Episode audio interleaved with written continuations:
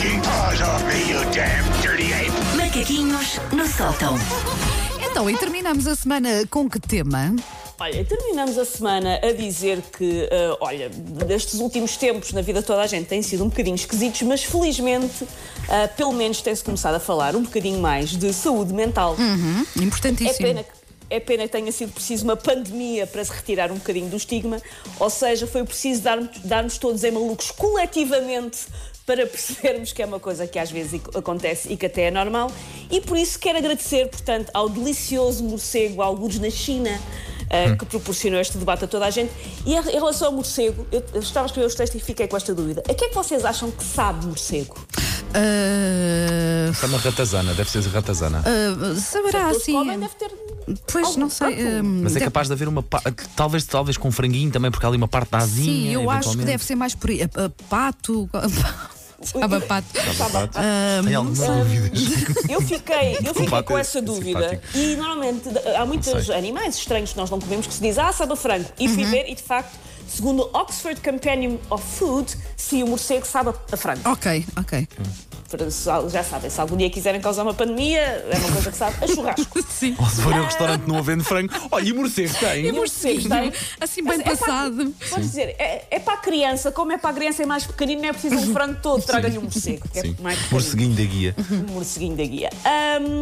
Portanto, nesta questão toda da, da saúde mental, eu já faço psicoterapia há dois anos e meio, sinto que isto tem ajudado, mas mesmo assim eu também sinto que estou um bocadinho mais eh, fragilizada do que noutras alturas.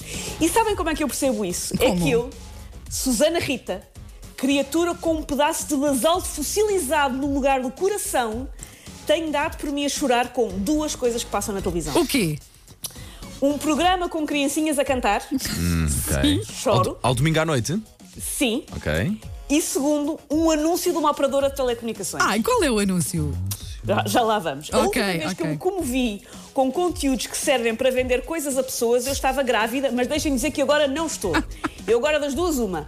Ou não estou grávida, que é o plano, Sim. ou estou grávida, mas estou rica, porque tenho que processar uma farmacêutica multinacional, multinacional que faz a pílula Valete.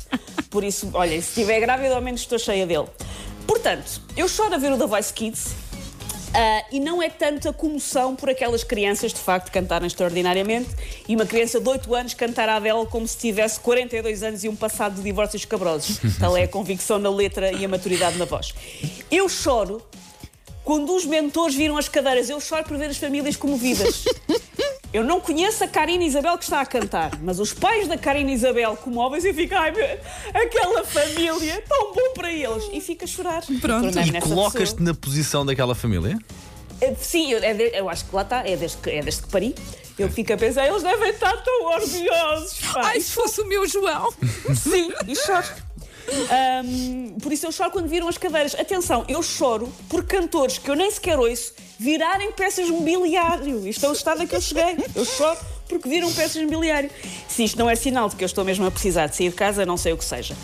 Quanto ao anúncio, é um anúncio de uma operadora de telemóveis. Ok. Costumam ser fortes, não é? Uh, eu não vou dizer o nome, porque é publicidade, vou só mencionar do nada que há uma rádio do nosso grupo que se chama Vodafone FM.